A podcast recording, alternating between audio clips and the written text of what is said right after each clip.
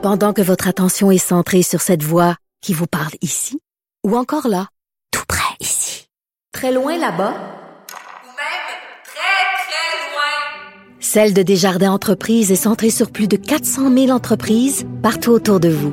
Depuis plus de 120 ans, nos équipes dédiées accompagnent les entrepreneurs d'ici à chaque étape pour qu'ils puissent rester centrés sur ce qui compte, la croissance de leur entreprise.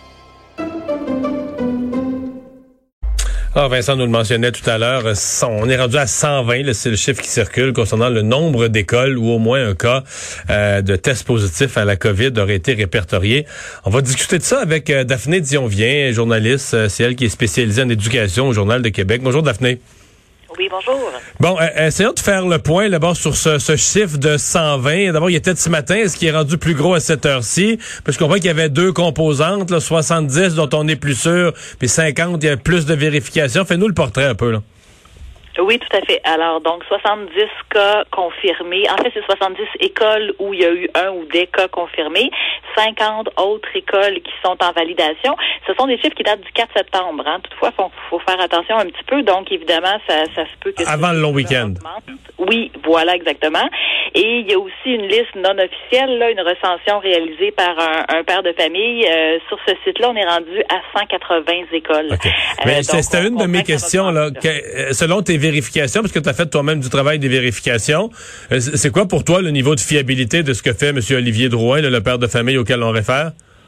Mais écoutez, c'est quand même très fiable parce que habituellement, là, pour identifier une école avec un cas de COVID, euh, il faut qu'il ait reçu la lettre de la santé publique qui a été envoyée aux parents et qui dit voici, il y a un cas dans telle école et la lettre est sur le site web. Là. Donc, en principe, euh, lui, il publie l'information quand il y a la lettre entre les mains. Lui est à 180. Euh, oui, lui est à 180. Bon, là, on était, on, il était, lui, à une cinquantaine à la fin de la semaine passée. La santé publique, vendredi après-midi, a sorti son chiffre, ou le ministère de l'Éducation avec la santé publique, il était à 47. Là, aujourd'hui, on est à 120. Puis là, lui, à, cette heure-ci, à 4 heures aujourd'hui, il est rendu à 180. Est-ce que, euh, est-ce qu'il y a lieu de s'inquiéter? Euh, par rapport à la, vous voulez dire au, au nombre de cas, puis à l'augmentation. Bien, évidemment, c'est une très bonne question. Euh, le ministre à ça, évidemment, se fait rassurant. Il rappelle qu'il y a plus d'un million d'élèves au Québec. Là, on parle de 120 écoles touchées sur 3000. Bref, il met tout ça en perspective. Là. Et ce qu'il faut rappeler aussi quand même, là, puis ça c'est tout à fait vrai, c'est que dans la grande majorité des cas, on parle pas nécessairement d'éclosion, c'est-à-dire du virus qui se propage d'un élève à l'autre ou d'un élève à une autre. Ça, on n'en aurait presque pas. Là. Selon les dires du ministre, on aurait à, à peu près pas à l'heure actuelle. Là. Oui, voilà. On n'a pas le portrait officiel, mais selon ce qu'on peut lire dans les médias, les cas recensés, en tout cas, je pense qu'on peut affirmer sans se tromper que pour la grande majorité des cas, c'est euh, le cas d'un élève ou d'un membre de personnel qui a attrapé la maladie à l'extérieur de l'école. Et là, il y a eu le diagnostic positif et la personne et euh, les élèves là, qui ont été en contact là, sont en, en, isolement. Donc ça, c'est le scénario quand même là qu'on retrouve pour l'instant, du moins, dans la grande majorité des écoles. Mais Daphné, quand même, ça fait pas deux semaines complètes que l'école est recommencée. Puis oui. on a déjà euh, 180, on aurait, là, selon les dires de, de les vérifications de ce, de ce père-là, 180 écoles où on a des cas. C'est quand même, c'est rapide, tôt dans la saison pour avoir un portrait quand même aussi lourd. Oui, je pense que là, ça, ça, ça, a pris tout le monde par surprise, là, y compris évidemment les gens du, du réseau de l'éducation. Ce qu'il faut dire aussi, c'est que, règle générale, pour un cas confirmé, bien souvent, il y a un groupe d'élèves au complet là, qui est en congé forcé à la maison. Là, donc 20, 25, parfois 30 élèves au secondaire qui se retrouvent à la maison pour deux semaines. Puis là, ben il faut mettre en branle l'enseignement à distance. Là. Le ministre nous avait promis que ça ouais. serait... Est-ce que ça a l'air à marcher? Mais justement, on a posé la question ce matin là, au ministre qui était en point de presse. Euh, lui, il dit que des échos là qu'il y a sur le terrain, ça se fait en 24, mais bon, souvent 48 heures. Là, il y a un, disons une à deux journées pour s'ajuster. Euh, il y a du prêt de matériel qui se fait. Moi, ce matin, on m'a parlé entre autres qu'à l'école secondaire de Neuchâtel à Québec, euh, ici, ils ont fait même un service à l'auto pour que les parents qui n'avaient pas assez d'ordinateurs ou de tablettes à la maison puissent aller récupérer un appareil. donc, il y a quand même des initiatives. Okay. On, a, on, a, des signaux que ça a l'air à se mettre en place comme il faut là. Voilà, c'est ce qu'on comprend pour l'instant, mais il y a quand même un directeur de centre de services euh, scolaire là, qui me disait cet avant-midi que pour l'instant ça va parce que ça reste quand même des groupes isolés à la pièce. Hein. On a un groupe isolé dans une école, un autre groupe dans l'autre école, mais il me disait que si on avait à faire face à, toute une école au complet ou même juste tous les élèves d'un niveau, là, secondaire 1 par exemple, dans une école secondaire, ben là ce serait plus difficile quand mhm. même d'avoir euh, du matériel pour tout le monde. Il y a des régions euh, qui semblent plus euh, plus touchées, euh, notamment la région de la Nodière. Je voyais où il y a plusieurs écoles qui sont affectées. Dans le centre du Québec, en Mauricie aussi, je pense. Oui, oui, tout à fait. Ben, on voit évidemment là souvent que les, les écoles affectées, ça va avec le fameux code de couleur qu'on nous a annoncé justement euh, cet avant-midi. Là.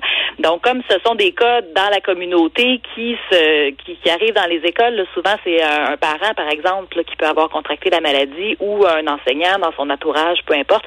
Ben, c'est sûr qu'il faut pas s'étonner qu'il y ait des cas dans les écoles là où le virus est plus présent là, dans ces régions-là. là. Eh bien, ben, on va voir comment tout ça euh, évolue. Euh, merci beaucoup de nous avoir parlé. C'est notre plaisir. Daphné Dion vient, journaliste spécialisé en éducation. Euh, Vincent, pendant que je parlais à Daphné, il y a le maire Labon, parce que dans les propos de Christian Dubé ce matin, il disait une des raisons, un des avantages de découper ça régionalement comme ça, c'est que le leadership local et régional va s'exprimer.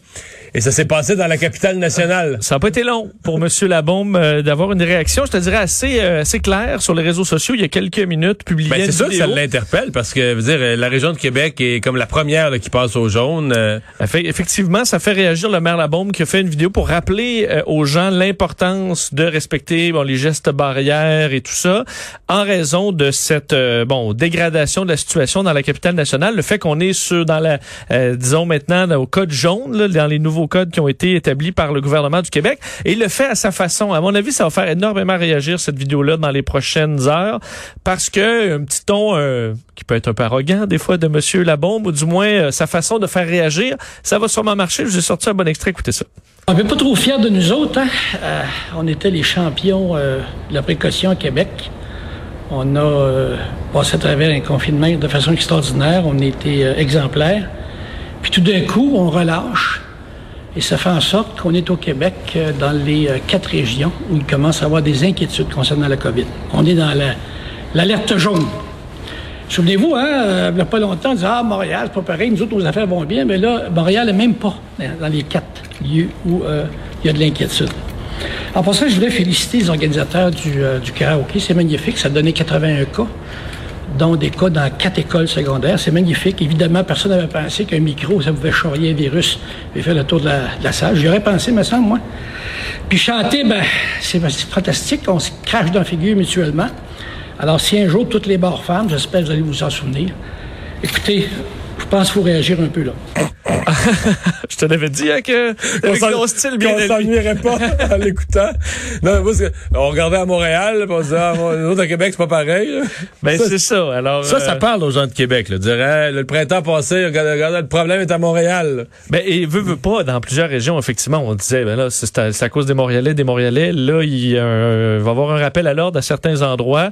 Alors est-ce que c'est une façon habile de le faire, ou du moins pour faire réagir euh, M. Labombe est capable et poursuivait dans sa vidéo. Vous avez entendu après la moitié, là, ça durait deux minutes.